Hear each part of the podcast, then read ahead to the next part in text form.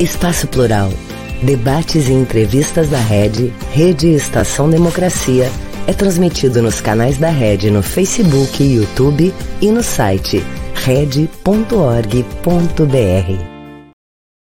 Olá, muito boa tarde. Eu sou o jornalista Solon Saldanha e esse é o programa Espaço Plural, Debates e Entrevistas.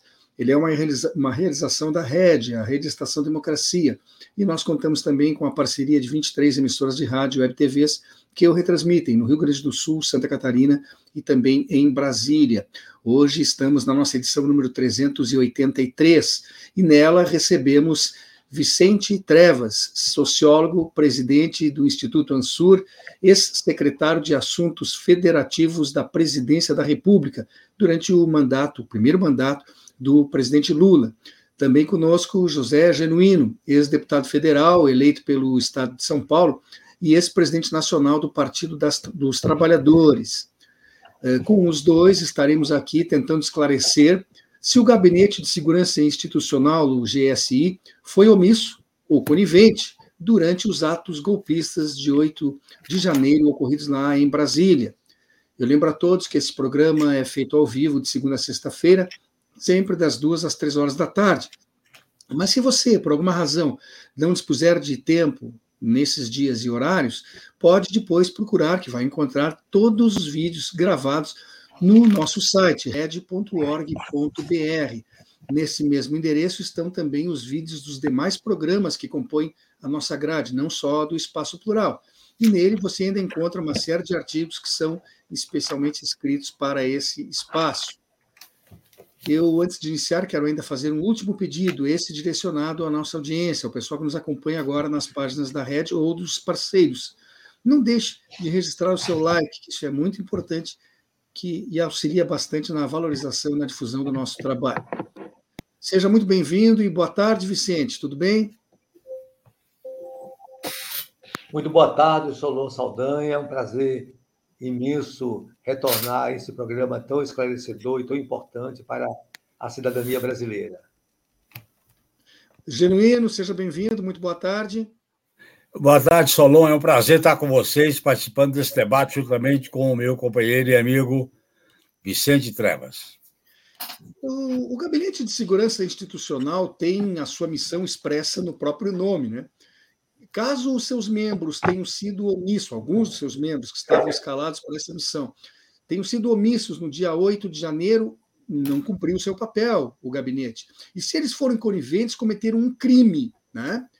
Em qualquer uma das duas hipóteses, é uma situação bem complicada. Então, eu pergunto para vocês: não seria o momento de ser revista a sua estrutura com uma lente de aumento? Agora não seria ou não é uma boa hora de haver uma reestruturação completa no gabinete. O que você pensa sobre isso, Vicente? Muito boa tarde, quero saudar meu querido amigo genuíno. Veja, eu acho que é, o gabinete jurisdicional é, chegou numa encruzilhada, né? porque ele foi omisso e ele foi conivente. Né? E aqui eu gostaria de comentar os acontecimentos à luz de duas metáforas, né? A metáfora do carro e a metáfora da ponte do iceberg. Né? Evidentemente, é o que ocorreu. Né? O que ocorreu é, não pode é, ser feito uma, é uma, é uma, é um, um um, um erro de percurso, né? É, foi um grave, uma grave atitude, ou seja, um órgão da presidência da República. E aqui é importante que a nossa cidadania né, tenhamos clareza do que é a presidência da República. A presidência da República ela é o espaço é, de comando do Estado e do comando do governo. Portanto, o presidente da República é, ao mesmo tempo, chefe do Estado e chefe do governo. Ora, esse espaço estratégico crucial para a República para a democracia, ele foi objeto de uma tentativa de golpe e a estrutura da presença da República responsável pela segurança institucional, ela ou foi omissa ou ela foi conivente. Eu acho que nós vamos aguardar aí o desenrolar da CPMI, nós vamos aguardar aí os processos que estão sendo é, é, desenvolvidos do âmbito do Supremo Tribunal Federal, e nós teremos certamente uma comprovação sem ambiguidades é, da omissão e dessa conivência ou cumplicidade.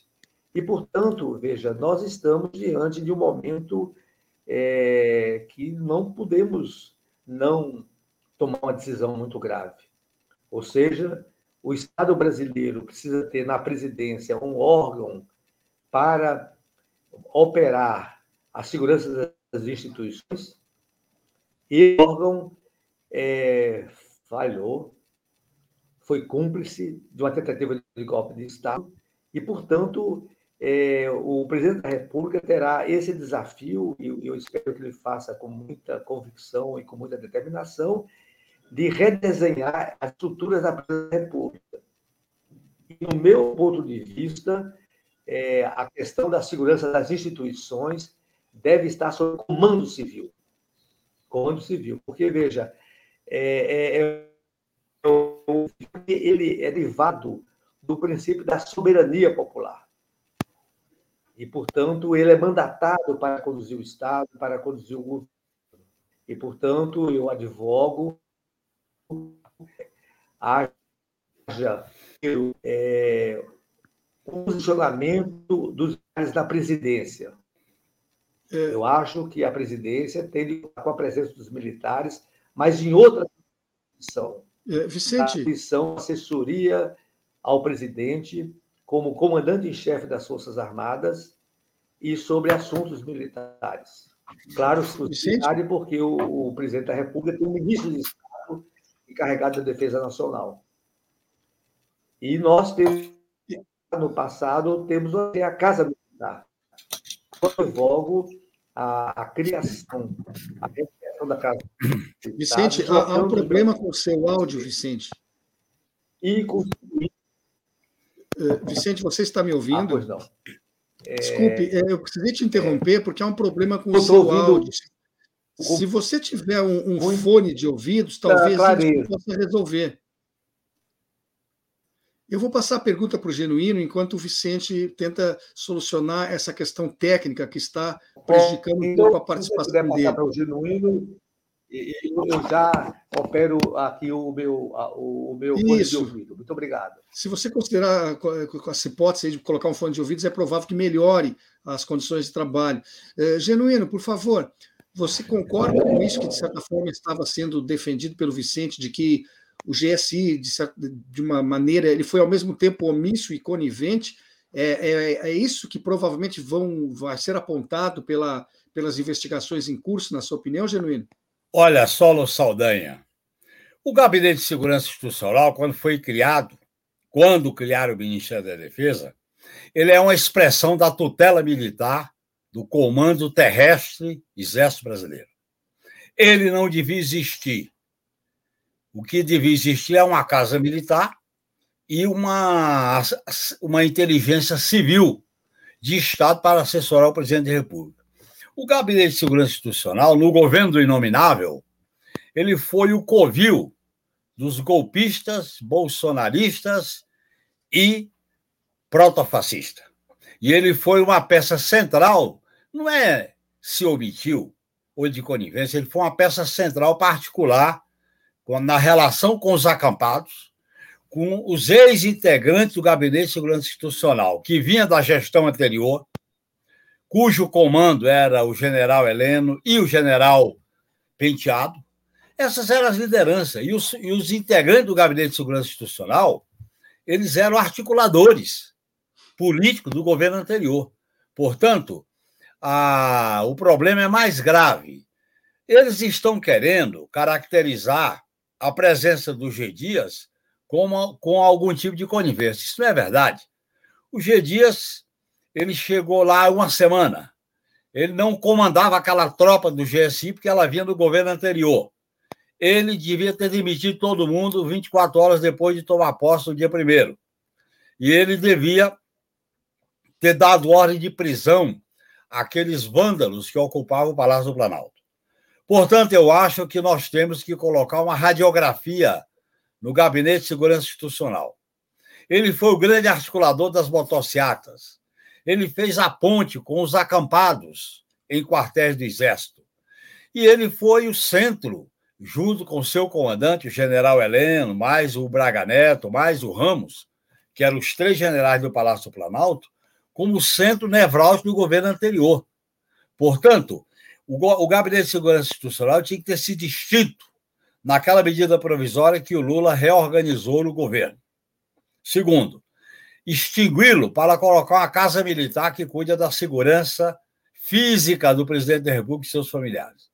E tirar, botar a Casa Civil numa secretaria ou de assuntos estratégicos, que eu acho que é o melhor, e não extinguir a SAI, e essa Secretaria de Assuntos Estratégicos assessorar o presidente da República na inteligência de Estado. A inteligência militar fica vinculada às Forças Armadas no cumprimento das suas funções de política de defesa. E a inteligência judicial fica sob a responsabilidade do Poder Judiciário, que está vinculado aos processos judiciais. Portanto, nós temos que acabar com esse sistema brasileiro de inteligência. E os acontecimentos do dia 8 de janeiro mostram que nós não podemos ser ingênuos nem ter ilusão nessa instituição que ela, independente das pessoas que estão lá, ela foi construída, ela está marcada por uma visão militarista, uma visão autoritária, uma visão de arapongagem que não é propriamente de inteligência. Ela está vinculada aos valores que marcaram o governo do inominável, que estava presente, ela estava presente nos vários episódios. Por que, que não aconteceu nada no dia 12 de dezembro, quando o Lula foi diplomado? Por que, que não, ninguém foi punido? E o acampado no Forte do Apache, quartel-general do Exército?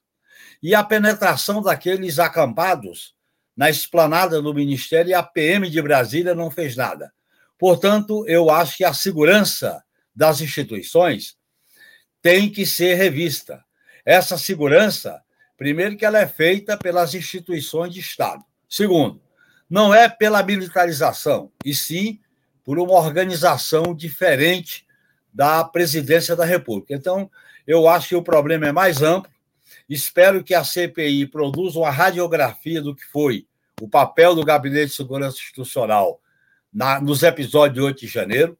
Eu acho que é fácil para eles querer crucificar o general G. Dias, o G. Dias é um militar profissional, não promoveu nenhum tipo de golpe nem de vandalismo. Os golpistas é que penetraram, ocuparam e tiveram as portas abertas e facilitadas para entrar e para saírem sem prisão. Essa é que é a, questão central que nós devemos discutir. Por isso que eu defendo uma mudança estrutural.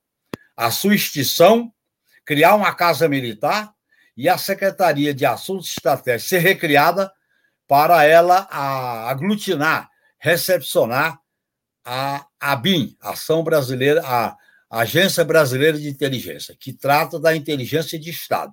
E o presidente da República, como chefe de Estado e chefe de governo, ele coordena a, e necessita de uma inteligência de Estado para tomar boas e corretas decisões. Vicente, espero que agora esteja melhor, para que a gente possa ouvi-lo bem eu queria perguntar para ti, dando continuidade até isso que está sendo posto pelo Genuíno, por que cargas d'água tem que haver tanto militar no GSI? Desde quando a palavra segurança precisa usar farda, Vicente? Vicente, você me ouve? Não, primeiro, é, a presença. Sim, eu estou lhe ouvindo. Eu vou. Eu acredito que tal, talvez bem. fosse bom eu, Babton, não seria conveniente que o vou, Vicente saísse eu, eu vou utilizar, da, da, da conexão e voltasse? Você... É, é, Vicente, Sim, infelizmente, é, como eu falei antes, há problemas sérios no seu contato. Eu pediria uma gentileza, se você está me ouvindo, saia da sala e volte a entrar nela mantendo os fones. E vamos ver se dessa vez funciona porque realmente, a, a, senão vai, vai ficar bastante difícil, porque o nosso, nem eu nem o nosso público conseguimos lhe ouvir com perfeição. Genuíno, enquanto ele faz isso, vamos voltar contigo. Você falou há instantes atrás que o, o ministro Gonçalves Dias é um militar de carreira, é um homem que não estava envolvido nessa questão golpista, né? E ele que foi chefe do GSI desde o governo Lula, do, do início, dia primeiro, portanto, ele estava oito dias no cargo oficialmente, quando aconteceu o problema lá em Brasília. Mas se ele não tinha nenhum desses problemas, nenhum envolvimento com isso, por que Cargas d'Água ele pediu demissão agora que apareceram as imagens dele lá, mesmo sabendo que essas imagens foram editadas? E por que ainda, e principalmente, o presidente Lula aceitou o pedido de demissão dele? Considerando que ele era uma pessoa de confiança do presidente e que essas imagens sendo editadas provavelmente tenha sido feito isso para prejudicá-lo, por que ele pediu a demissão e por que o presidente concordou com essa saída? Em primeiro lugar, porque ele, como general de divisão que ocupava o GSI, ele não tinha condições de continuar presidindo o GSI diante da ingenuidade de não ter feito uma limpeza no órgão no dia 1 no dia 2 de janeiro, não ter dado ordem de prisão para aqueles vândalos, e ele não tinha condições políticas de continuar à frente do GSI. Isso significa que ele seja culpado, porque ele não é golpista, e nem estava lá para depradar o Palácio Planalto. Mas é, ele não tinha condições políticas para continuar à frente do Gabinete de Segurança Institucional. Segundo, o problema do gabinete não é o nome que está lá, é a instituição Gabinete de Segurança Institucional. Primeiro, que a segurança institucional é um equívoco ela ficar num gabinete. Outro equívoco, o gabinete controlar a inteligência militarizada. Terceiro, criar um sistema brasileiro de inteligência sob a coordenação do GSI. Eu repito, o GSI foi criado quando se criou o Ministério da Defesa para que os militares ficassem no topo do poder.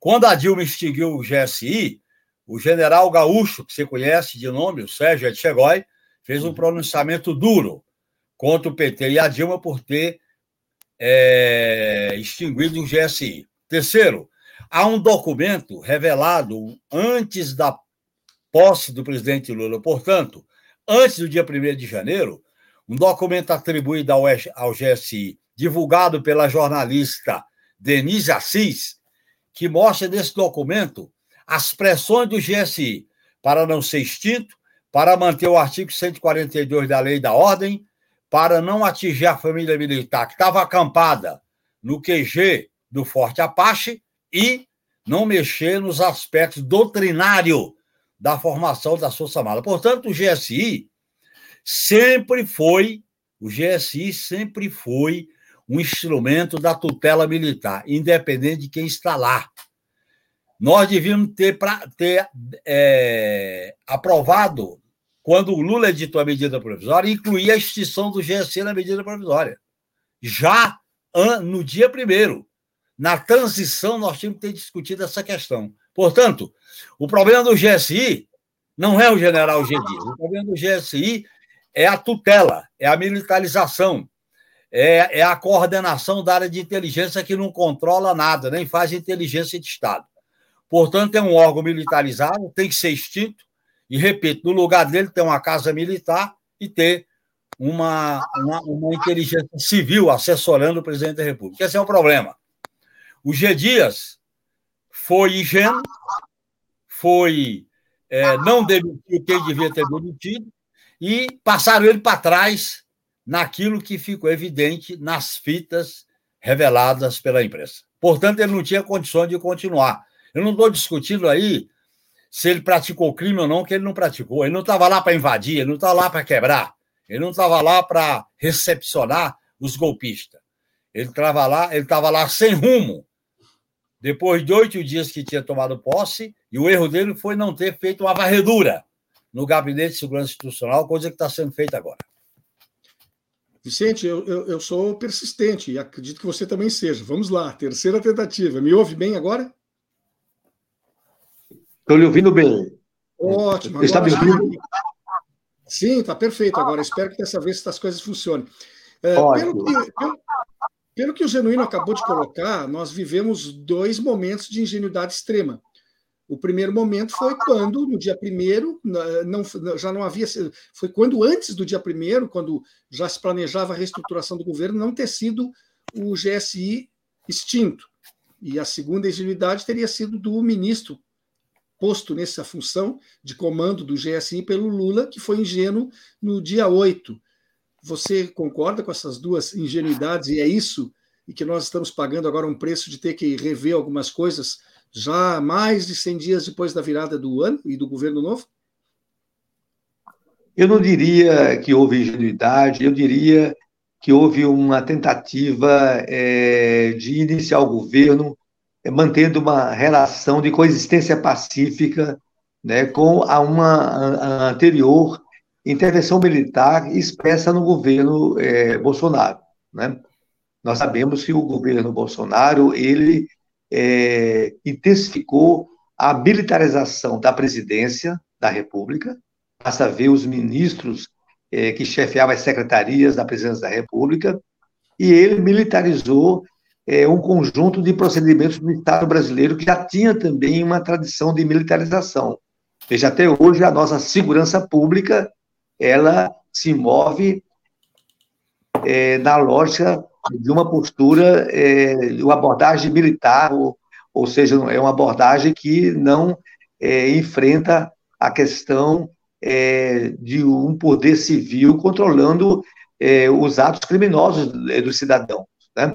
Então, nós temos um problema já antigo da militarização. Eu acho, e concordo com as análises do Genuíno, que é, o GSI deve ser extinto, e essa extinção significando, veja, é, deslocar os militares para a agenda da defesa nacional. O, o governo do presidente Lula, na minha concepção, é um governo de transição para um novo ciclo político, econômico, social e geopolítico do Brasil.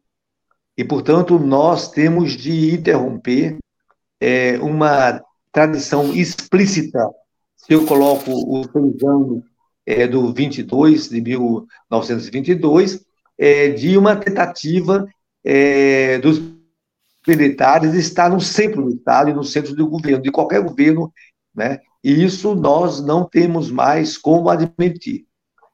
Acredito também é, que é, a questão do GSI é mais grave porque nós estamos discutindo o conjunto de atribuições que, a, que é, é, de suas competências é definida por lei. Só para lembrar, veja, é, o GSI tem a função de assistir direto imediatamente ao presidente no desempenho de suas atribuições, em particular, aqui eu quero sublinhar, em particular, em relação à estabilidade institucional, à segurança do governo e ao monitoramento de ameaças e vulnerabilidades.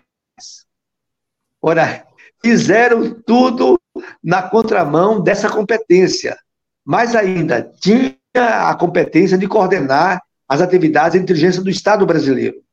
Concordo com o Genuíno que isso não é mais admissível. Tinha também a função de prevenir a ocorrência e articular o gerenciamento de crises em caso de grave e iminente ameaça à estabilidade institucional.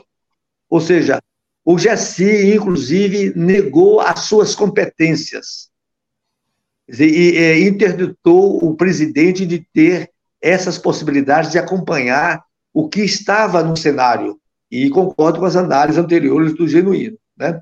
E é mais grave ainda porque essa unidade da segurança adicional na presidência tem a tarefa também em relação a atos terroristas e sobre o que a lei chama de infraestrutura crítica, a segurança energética do país, os nossos aeroportos, das nossas comunicações e assim por diante. Né? Então, chegou um momento que é fundamental, entende? Nós redesenharmos da presidência da República uma capacidade do Estado brasileiro e uma capacidade do governo federal, sob o comando do presidente, de operar essas agendas. E concordo com o Genuíno que poderia ser a reconstrução da Secretaria de Assuntos Estratégicos. Né? Agora, acho também é, que é, aqui eu volto à, à metáfora que eu propus, uma delas, do cavalo de Troia. E aí eu, eu dialogo com muita convergência com o Genuíno. Quer dizer, quando o, o, assumimos o governo, encontrava-se na presidência da República um cavalo de Troia. Aliás, esse cavalo de Troia já se manifestou durante a transição, quando tentou oferecer a logística operacional da transição para monitorar tudo o que seria discutido durante a transição. Portanto, a grande questão é o seguinte: é, é, é inconcebível, entende, nós aceitarmos, nesse processo de transição, aceitarmos qualquer mecanismo de tutela e o GSI era um mecanismo eh, de tutela sobre o governo e sobre o presidente. Então, nesse sentido, plenamente é, a sua extensão e a construção é, de uma nova estrutura da presidência sobre comando civil. É evidente que isso também é, vai é, ter de enfrentar, o presidente da República vai ter de enfrentar na sua condição é, de presidente da República é, a questão dos militares no Estado e na conjuntura do atual governo. Veja, os movimentos geopolíticos que o nosso presidente está fazendo, é, inclusive afirmando que o Brasil vai adotar a linha é, de não alinhamento e um não alinhamento estratégico, ela precisa de uma defesa nacional que corresponda a essa posição. E nós estamos sentindo que ainda os militares estão numa lógica outra, uma lógica de alinhamento inaceitável para um projeto de uma grande nação que somos. E, portanto, há também uma questão maior militar, e nós podemos dizer, à luz dos nossos analistas, de que o GSI, no período recente, era expressão daquilo que muitos chamam do partido militar. Né? E, portanto, é, nós vamos ter de enfrentar né, esse movimento nefasto que foi a partidarização das Forças Armadas. E, portanto, é, a decisão do presidente da República sobre o novo desenho da segurança institucional e um novo desenho da dos militares da presidência da República é uma necessidade estratégica para que o nosso é, governo seja sustentável, tenha sustentabilidade e enfrente as vulnerabilidades e as ameaças que serão intensas e serão muitas. Isso que foi citado pelo Vicente agora, da tentativa de auxiliar, entre aspas, uh, durante a transição, é que na sede do Banco do Brasil, quando os, os indicados para fazerem a transição por parte do governo eleito chegaram lá, encontraram o pessoal do GSI, inclusive, instalando redes de computadores, no sentido de que eles usassem as suas redes e não as redes do pessoal que chegava. Uh, Genuíno, por que, que há tanta demora por parte do governo Lula em expurgar? A presença bolsonarista continua intensa, e eu não me refiro só ao GSI agora, você sabe disso. Estão acontecendo em muitos ministérios importantes, como na saúde, na educação. Como é que pode um governo ter certeza que seus projetos e suas ações não vão ser sabotadas se ele está há mais de 100 dias dormindo com o inimigo, Genuíno? Eu acrescentaria a Agência Nacional de Cinema, além das instituições que você falou, é dentro das Forças Armadas, em algumas instituições dos ministérios, é necessário desbolsonarizar o Estado brasileiro. Para isso é necessário adotarmos critérios democráticos, que isso não significa perseguição, não significa retaliação, muito pelo contrário. Significa lealdade ao projeto que foi legitimado pelo voto popular, que produz a soberania popular. Segundo, eu acho que o governo, quando assumiu, fez uma espécie de acordo com as Forças Armadas para a indicação do Zé Múcio, ministro da Defesa, eu acho que o governo não quis extinguir o Gabinete de Segurança Institucional porque estava nesse acordo. Ainda há resistência sobre esse aspecto, que eu acho que qual é o critério para o poder civil comandar a estrutura militar e de inteligência e de segurança pública. É o princípio da soberania popular. O poder emana do povo, não é das armas e nem da toga.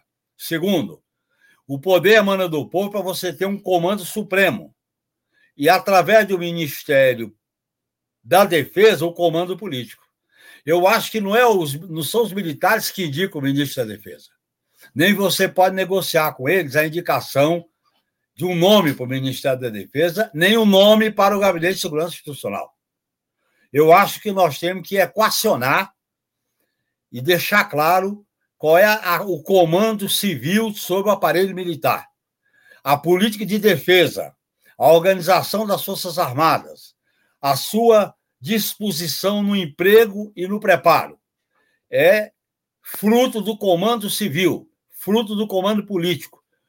O comando, a política comanda as armas e os fuzis e os tanques e comanda a guerra cibernética, comanda o espaço aéreo, comanda o fundo dos oceanos. Esse é que é o critério. As Forças Armadas operam, as Forças Armadas executam, mas sob o comando civil. E eu acho que essa demora foi fruto de um acordo que pre preservou a antiguidade. É claro que com o 8 de janeiro, o Lula rompeu com esse critério da antiguidade, porque ele demitiu o comandante do Exército, o Arruda, que era o mais antigo. Ele foi, pelos acontecimentos do 8 de janeiro, ele foi levado a demitir. Como eu acho que a, a revelação das fitas do 8 de janeiro no Palácio do Planalto colocou a necessidade de demitir o Gedis, porque ele não tinha condições de continuar. Ele mesmo pediu demissão. Porque essas instituições, Solon, estavam, foram contaminadas, foram capturadas, foram politizadas, foram partidarizadas por uma visão da extrema-direita sob a liderança do presidente da República. Essa é que é a verdade. E sobre esse aspecto, nós temos que fazer, garantindo o direito de defesa, garantindo o devido processo legal, garantindo a presunção da inocência, resolver essa questão judicialmente. Inclusive, no que compete ao Poder Executivo é demitir. Demitir pessoas vinculadas ao governo anterior que estão lá para vazar informação, para fazer futrica. Quem vazou essas fitas para a CNN? Foi alguém do Gabinete de Segurança Institucional. Vazou, inclusive, com orientação de camuflar alguns rostos e dar visibilidade só aos G dias. Nessa área, Solon, nós não podemos nós não podemos ser neutros, nós não podemos ser ingênuos, nós não podemos defender conciliação nacional. O passado não pode ser abandonado, ele tem que ser atualizado, mudado, enfrentado, senão ele fica camuflado e volta de novo. O que, que aconteceu com a transição da ditadura para a democracia. Os militares foram preservados e eles voltaram à cena política no golpe de 2016. Essa é que é a verdade. O passado não passando, ele fica recalcado. Por isso que é muito bem diz aquela peça Antígona, o passado não deve ser abandonado, porque ele não é abandonado. Ele fica atormentando corações e mentes para adquirir forças para vingar. Foi assim nos acontecimentos de 2013, foi assim nos acontecimentos da Comissão da Verdade, foi assim na Guerra Cultural, foi assim em restabelecer o conceito de guerra interna, foi assim contra o politicamente correto, foi assim nas manifestações do Vilas Boas, naqueles comandantes militares que estavam no gabinete do presidente do Supremo, foi assim na declaração do hoje senador Mourão, que foi, que declarou, quando estava comandando o, a, o Comando do Sul, do Sul, pregou o golpe contra Dilma, é isso. Ou nós, está, ou nós quebramos a tutela militar, ou nós enfrentamos essa, essa tutela, e o poder civil passa a ser soberano, ou então nós vamos estar sempre sob a ameaça das baionetas, dos pronunciamentos, dos golpes e das futricas, que isso não tem nada a ver com defesa nacional. Defesa nacional é outra coisa. Defesa nacional é um assunto das instituições do país, assim como os militares não têm monopólio sobre a defesa nacional, eles executam as diretrizes definidas pelo Poder Civil. Assim como eles não têm um monopólio sobre a inteligência do país. A inteligência do país tem que ser desmilitarizada, assim como a segurança pública deve ser desmilitarizada. Portanto, eu acho, viu, Solo, que essa questão abre uma grande possibilidade da gente fazer uma mudança estrutural.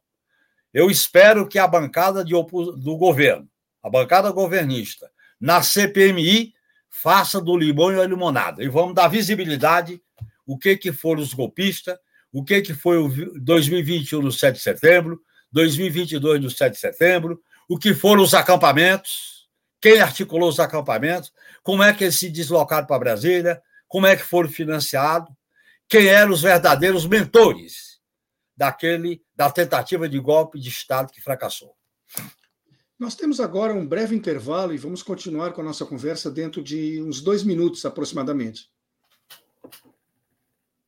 Um país sem serviço público, sem concurso público, dependendo de nomeações políticas. Já imaginou?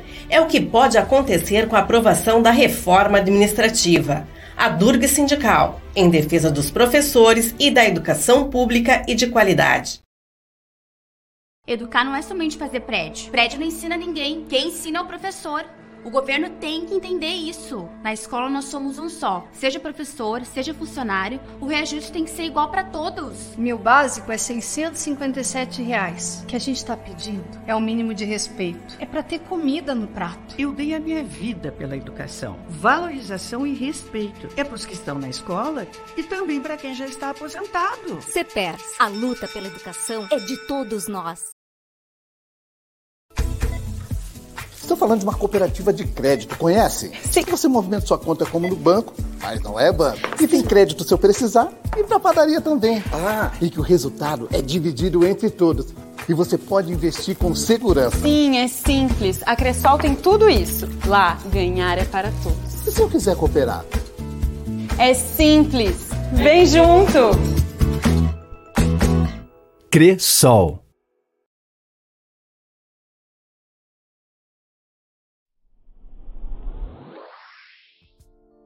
Você sabia que a Durga Sindical tem parceria com a Cressol? Uma instituição financeira para atender especialmente você, filiado filiada.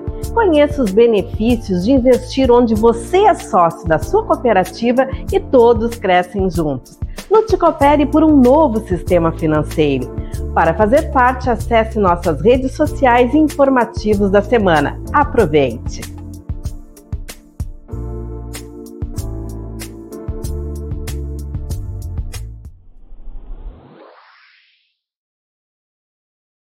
Voltamos com o programa Espaço Plural, debates e entrevistas. Ele é uma realização da Rede Estação Democracia e nós contamos com uma série de parceiros, emissoras de rádio web TVs que o retransmitem. No dia de hoje estamos recebendo aqui Vicente Trevas, sociólogo, presidente do Instituto Ansur, ex-secretário de Assuntos Federativos da Presidência da República no primeiro mandato do presidente Lula. Também está conosco José Genuíno, ex-deputado federal eleito pelo Estado de São Paulo e ex-presidente nacional do Partido dos Trabalhadores. Vicente, eh, a instalação de uma comissão parlamentar mista de inquérito para tratar dos atos golpistas de 8 de janeiro era inicialmente um desejo da oposição. A partir desse episódio envolvendo Gonçalves Dias e os vídeos vazados, a situação também passou a apoiar esta iniciativa. Na tua opinião, por que razão houve esta mudança de posicionamento? Acho que a nação brasileira ela precisa ser esclarecida, informada sobre o que aconteceu em 8 de janeiro. Foi muito grave, muito grave. É, nós não podemos achar que foi um acidente de percurso. Foi a tentativa de um golpe de Estado. E mais ainda, uma tentativa uma semana depois da posse do novo presidente. E, portanto, nós temos de, primeiro, esclarecer é, os responsáveis por essa tentativa de golpe de Estado. Essa tentativa contra a nossa democracia, a República né, e as instituições do Estado brasileiro. Todas, todos os poderes foram atingidos pelos vândalos e pelos terroristas do 8 de janeiro.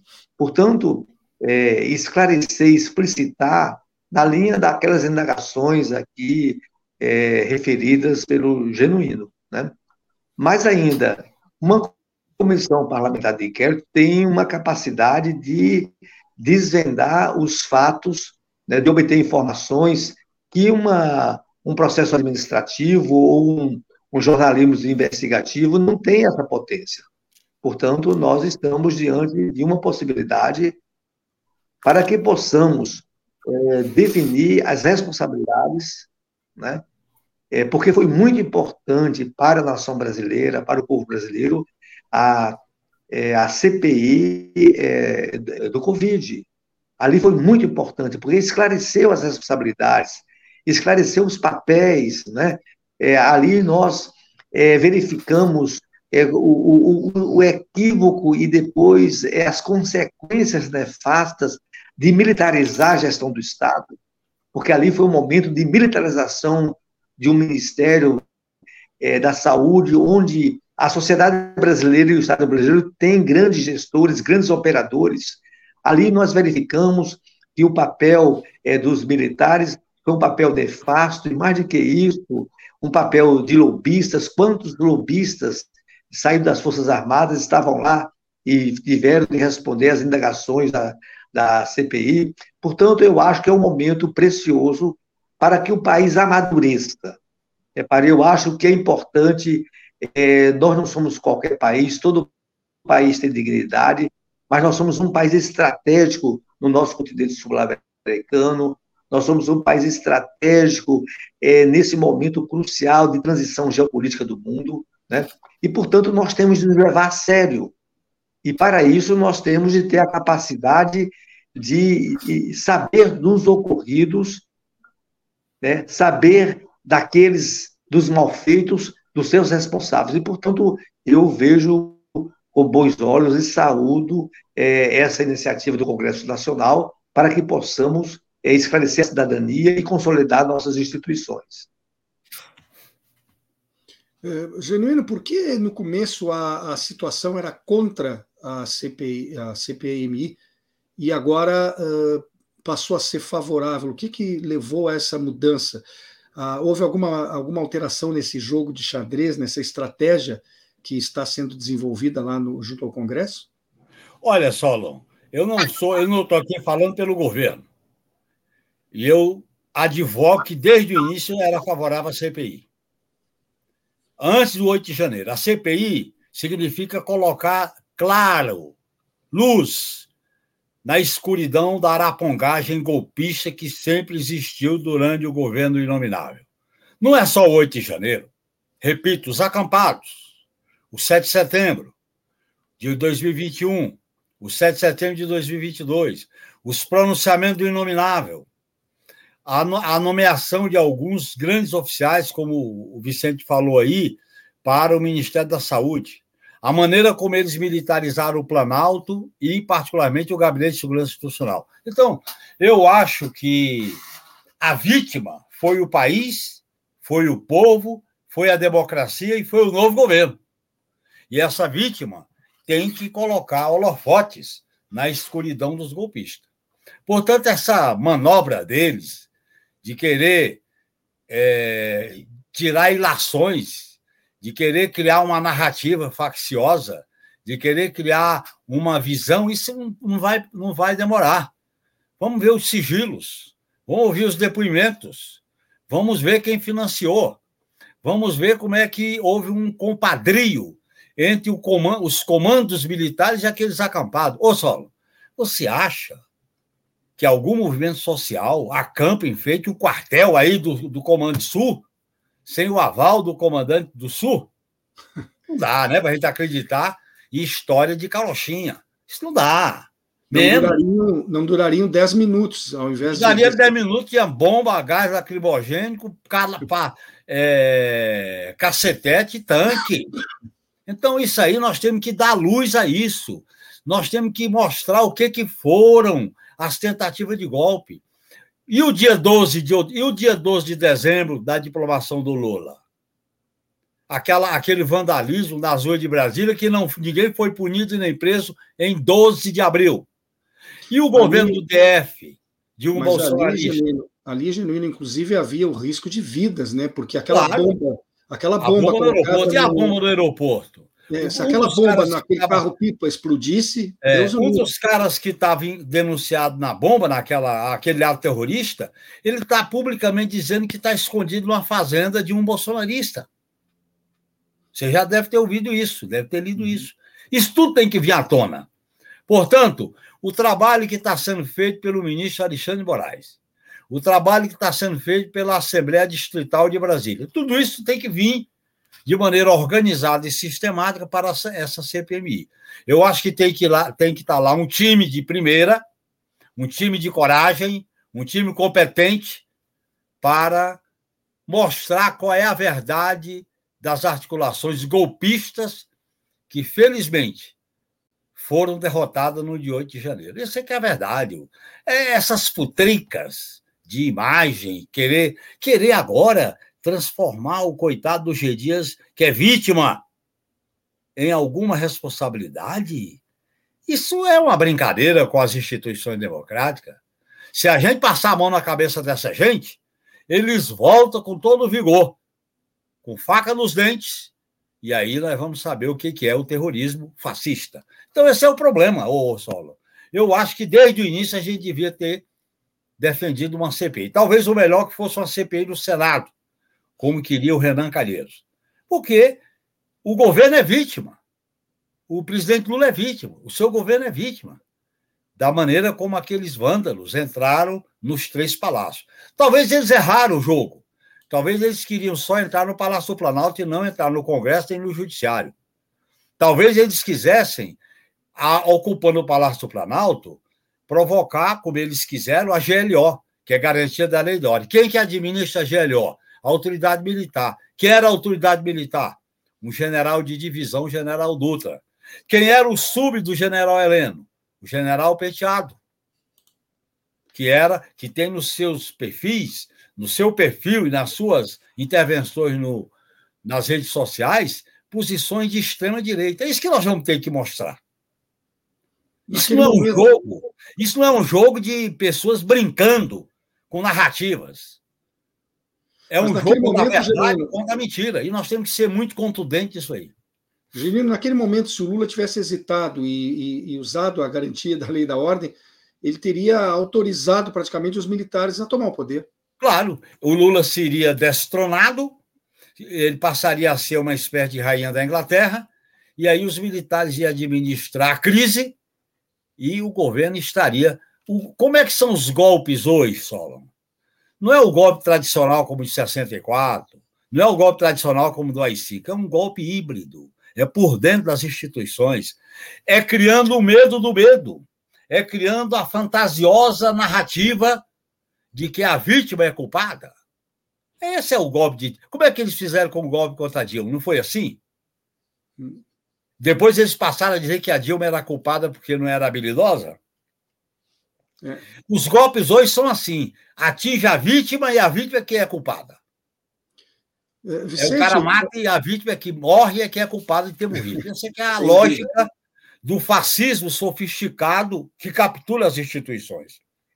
E nós temos que dissecar essa ossatura do que foi o golpe. E não foi só o 8 de janeiro, não, eu repito. Tem que ver o 12 de dezembro. Tem que ver o carro-pipa que ia estourar uma bomba. Tem que ver os acampados. E esses acampados, como é que é? Por que, que permitiu os acampados? Aquele carro-pipa aquele carro -pipa seria o Rio Centro de agora, né?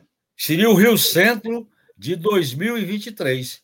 Agora, nós não podemos fazer desse episódio como fizeram com o Rio Centro. Bom você ter lembrado. O que, que aconteceu no Rio Centro? Teve um inquérito fajuta, o comandante do Exército, via Justiça Militar, passou a mão na cabeça, ninguém foi punido, e aí a, a extrema-direita ficou dormindo, se alimentando nas entranhas do poder e voltou à tona em 2016. Antes, a partir de 2014, com a campanha do Inominável, que era oriundo do Exército Brasileiro.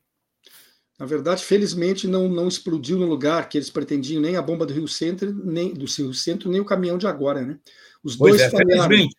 Felizmente. E Os nós derrotamos, e nós derrotamos, Solo, a a tentativa golpista, aquilo ali foi uma intentona golpista que foi derrotada. Porque eles não tinham unidade da tropa, a maioria da população estava contra eles, é uma prova disso foi o primeiro de janeiro.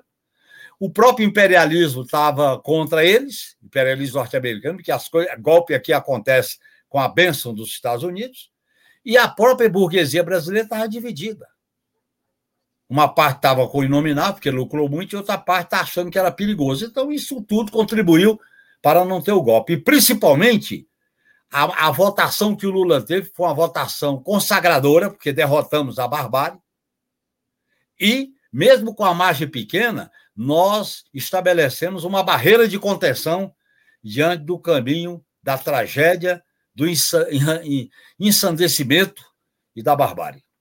Vicente, é, está ficando cada vez mais provável que seja verdadeira a versão de que a entrada dos invasores foi facilitada lá no Palácio do Planalto. Mas isso não coloca de vez a responsabilidade sobre quem nomeou esses funcionários? Não tem uma digital ali bem evidente, na tua opinião, Vicente? Você está sem microfone. Alô, o, o cavalo de Sim. Troia, a metáfora que eu utilizei, é, que foi deixado no dia 1 é, de janeiro de 2023 no Palácio do Planalto, né, ele foi organizado pelo próprio general Heleno. Mas a CPI, eu acho que vai evidenciar essas responsabilidades. Né? Agora, o fato é que é inaceitável. Quer dizer, um país como o Brasil, se quiser se levar a sério e ser respeitado, não pode tolerar, entende, essas, esses acontecimentos. E claro que aqui também é, tem um problema para as Forças Armadas. Eu acho que as Forças Armadas estão numa encruzilhada. É, uma parte delas, veja, foi, é, é, interagiu, submergiu na dinâmica do bolsonarismo, a outra parte está com ambiguidades. E eu espero é, que haja um entendimento de que o país mudou, o mundo mudou, é inaceitável, inclusive, é, qualquer tutela militar, e mais ainda, um momento em que essa encruzilhada dos militares é muito grave. Os militares é, optaram é, pelo, pela aventura neoliberal. Isso significa que eles não têm uma posse estratégica no próprio Estado. Optaram é, é, pela desconstrução é, de, de fatores e de ativos estratégicos para a própria defesa. O que aconteceu na Embraer, o que aconteceu na base de Alcântara, o que aconteceu com o programa é, militar é, nuclear dos submarinos, ou seja, é, eles vão ter de se é, entender que eles estão numa encruzilhada. Né? Eles têm que se enquadrar, e, têm que ser enquadrados. Claro que, para isso, concordo plenamente com o Genuíno. Eles precisam ter um comandante em chefe. Um comandante em chefe. Porque Veja, ou, ou se comanda ou se é comandado. Né? Mas aí é a tarefa do nosso presidente né, de exercer essa, esse papel é, designado pelo nosso pacto político fundante, que é a Constituição. Né? Então, tem de haver um, um comandante supremo das Forças Armadas. Né? E evidente que, para isso também, é, nós vamos ter de capacitar o próprio Estado em matéria de defesa nacional, né, Juliana? Você foi assessor do Ministério da Defesa, mas nós, não temos uma carreira de analista civil defesa nacional. E nós precisamos qualificar o Estado para que ele possa, inclusive, através dos seus servidores civis, produzirem, entende, é, análises políticas e militares, ter entendimento da complexidade da equação da defesa nacional, que implica vários elementos, como a indústria de defesa, é, implica, veja, nós nos associarmos a uma política de defesa da, do Atlântico Sul, na, dinâmica da Unasul, retomar o Conselho de Defesa, que foi extinto pela saída do Brasil da Unasul, né? Então, nós temos aí de ter capacidade de conduzir o Estado. Repare, o grande desafio nosso, do nosso governo, é não só conduzir o governo, mas é conduzir o Estado. E para isso, nós temos de ter capacidade, né? nós temos uma grande liderança política que tem essas premissas, mas nós temos de ter, é, no conjunto do governo, essa capacidade.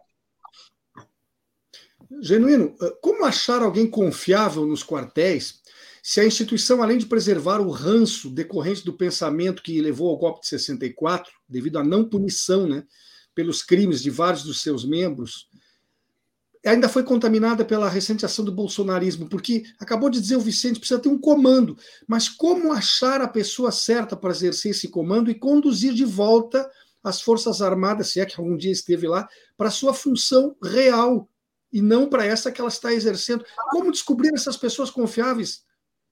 Quem descobre essas pessoas, Solon, é o povo quando elege o presidente da República como comandante supremo das Forças Armadas. E é o presidente da República que escolhe o ministro da Defesa como autoridade política que orienta com diretrizes, com orientações o aparelho militar. Terceiro, as instituições do Estado, Congresso Nacional, academia, especialistas. Inclusive, nós temos que tirar a política de defesa nacional da competência exclusiva de militares. Ela tem que ser uma competência, é, ela tem que ser fruto de um debate amplo e democrático. Eu e outros companheiros estamos propondo a realização de uma conferência nacional para discutir política de defesa nacional. A política de defesa nacional é uma política pública, é uma política dos civis para submeter as suas diretrizes, os seus princípios, as suas exigências ao aparelho militar. Essa história de militar ter a prerrogativa exclusiva de discutir os assuntos de defesa não vai sair daí boa política de defesa. Eu acho que nós temos que fazer mudanças estruturais no pensamento, na organização e na submissão ao poder soberano que emerge das urnas. Em relação ao Gabinete de Segurança Institucional, não adianta mudar de nome. Tem que extinguir a instituição e criar outra estrutura, que eu repito, é a Casa Militar que vai cuidar da segurança do presidente, dos seus familiares e do vice-presidente, e uma inteligência civil sob o comando da ABIN e de uma secretaria especial que vai assessorar o presidente da República nas, nas, no assessoramento de Estado, no assessoramento sobre cenários, sobre as possibilidades, sobre as vulnerabilidades, sobre as grandes possibilidades e os grandes riscos para o país. É disso que se trata. E eu não estou. Eu, eu vou citar o um exemplo, Solon, que é os Estados Unidos. Os Estados Unidos têm três agências de inteligência: a FBI, a CIA, que é para fora, o FBI para dentro, e a MS.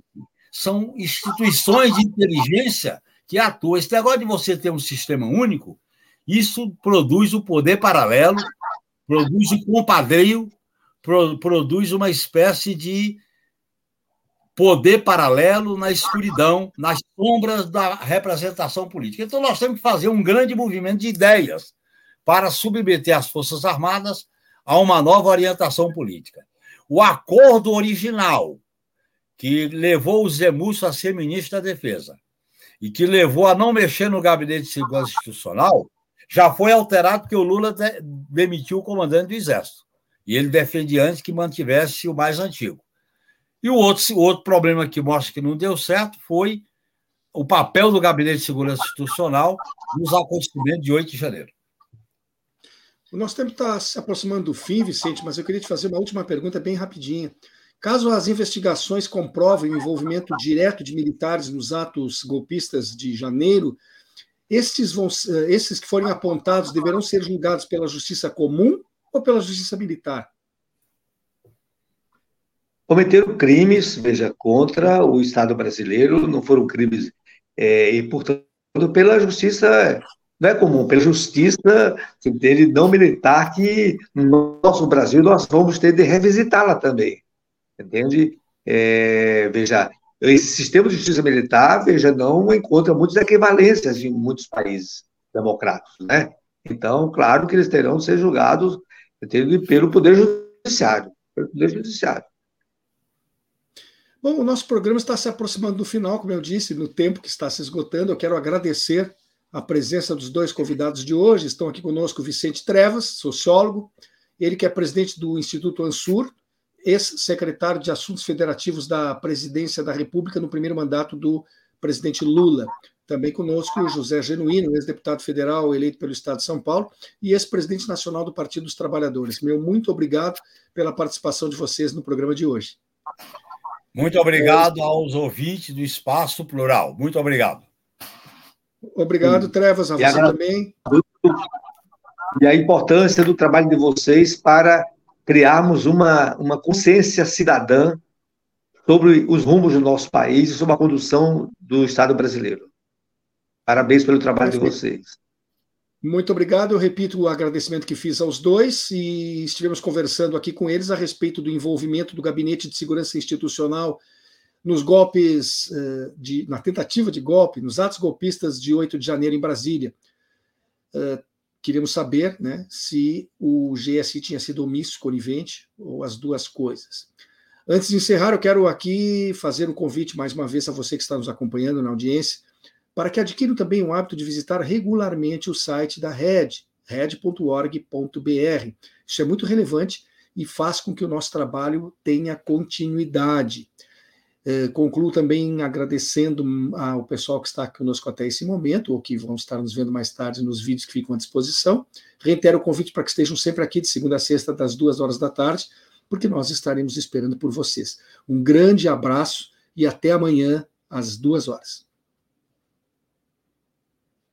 Espaço Plural é exibido pelas redes sociais dos seguintes parceiros: CUT RS, Rede Soberania, Rádio Com Pelotas, O Coletivo, Rádio Ferrabras FM de Sapiranga, Coalizão do Movimento contra a Discriminação Social, Coletivo Pão com Ovo, Jornal Brasil Popular e TV Caxias em sua página no Facebook e pelo canal 14 da NET Claro, Jornal Já Porto Alegre, Portal Litoral Norte RS e Terra Livre Rádio Web de Ulha Negra, Passo de Torres TV, para Desporto TV e Paideia TV em seus canais no YouTube.